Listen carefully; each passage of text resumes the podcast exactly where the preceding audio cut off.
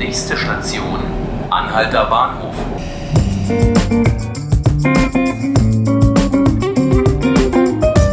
Hallo Berlin, hallo Welt.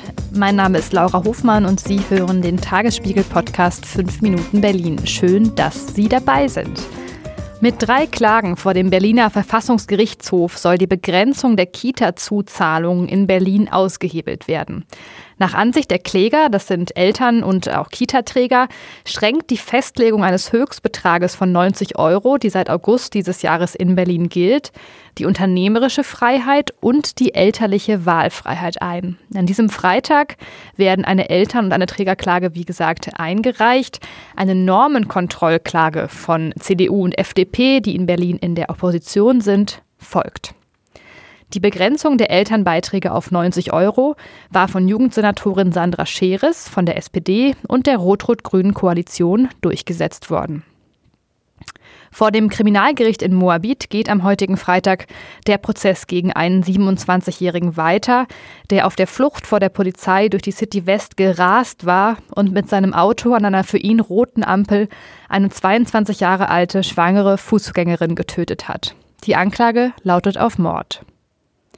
Bundesweit sind heute wieder Demonstrationen und Schulstreiks fürs Klima unter dem Motto Fridays for Future der BUND-Jugend geplant. Unter anderem in Berlin, Kiel, Köln, Frankfurt am Main und Stuttgart streiken Schüler, Azubis, Studierende und andere junge Menschen nach dem Vorbild der 15-jährigen Schwedin Greta Thunberg freitags für das Klima und den sofortigen Kohleausstieg.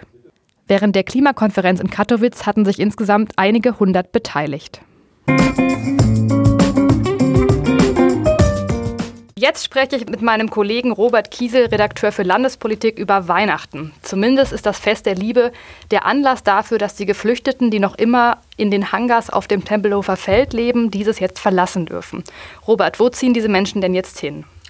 Das ist richtig. Das sind ähm, Stand heute noch 259 Menschen, die in diesen Hangars immer noch äh, untergebracht sind und die ziehen, so alles gut geht, noch vor Weihnachten in Räume der Schmidt-Mobitzdorf-Kaserne nach Berlin-Spandau. Die Zustände in den Hangars, vor allem was die medizinische Versorgung, die Hygiene und die mangelnde Privatsphäre betrifft, die werden ja immer wieder kritisiert. Der Berliner Flüchtlingsrat hat sie als unmenschlich und katastrophal bezeichnet. Warum wird denn dieser Ort immer noch ähm, für die, für die, ja, als Ankunftszentrum für alle in Berlin ankommenden Flüchtlinge genutzt und warum bleiben die statt der eigentlich vorgesehenen zwei bis drei Werktage dort meistens drei bis vier Wochen?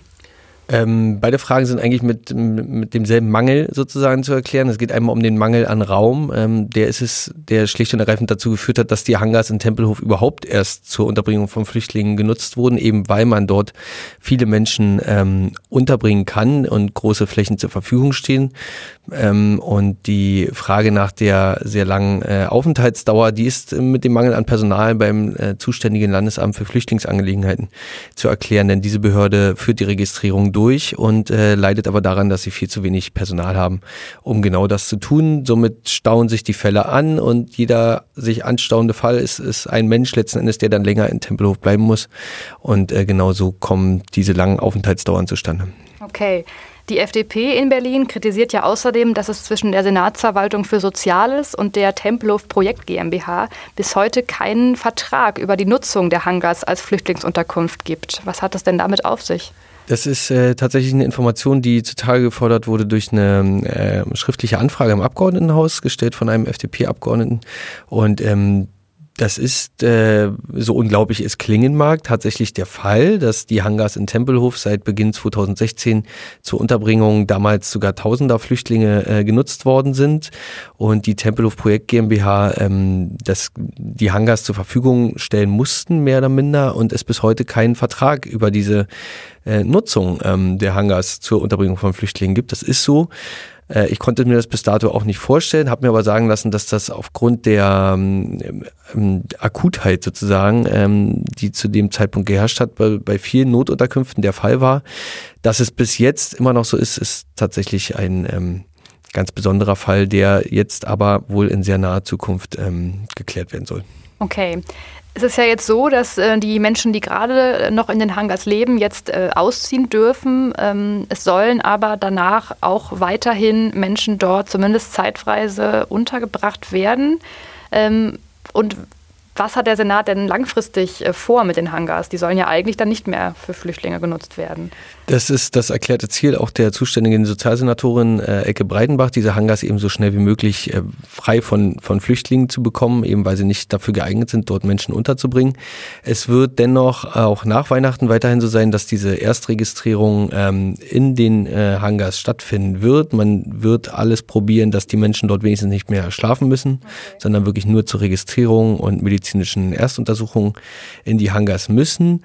Und erklärtes Ziel der Senatsverwaltung ist es, ähm, das Ankunftszentrum spätestens, so der Plan heute, Ende 2019 auf dem Gelände des Karl Bonhoeffer, Fried, äh, Karl Bonhoeffer Klinikums in Berlin-Reinickendorf zu eröffnen. Und äh, bevor das geschehen wird, denn da wird ein ganz neues Gebäude gebaut für dieses Ankunftszentrum, äh, ist nochmal eine Zwischenlösung vorgesehen auf demselben Gelände, also in Berlin-Reinickendorf, in heute noch äh, bestehenden Gemeinschaftsunterkünften, die äh, aktuell leergezogen werden sollen und dann im Laufe des ersten Quartals 19 als Übergangslösung ähm, und Ankunftszentrum genutzt werden sollen, sodass dann ähm, die, die Unterbringung in den Hangars in Tempelhof äh, hoffentlich der Geschichte angehören. Okay, vielen Dank, Robert, und vielen Dank Ihnen fürs Zuhören.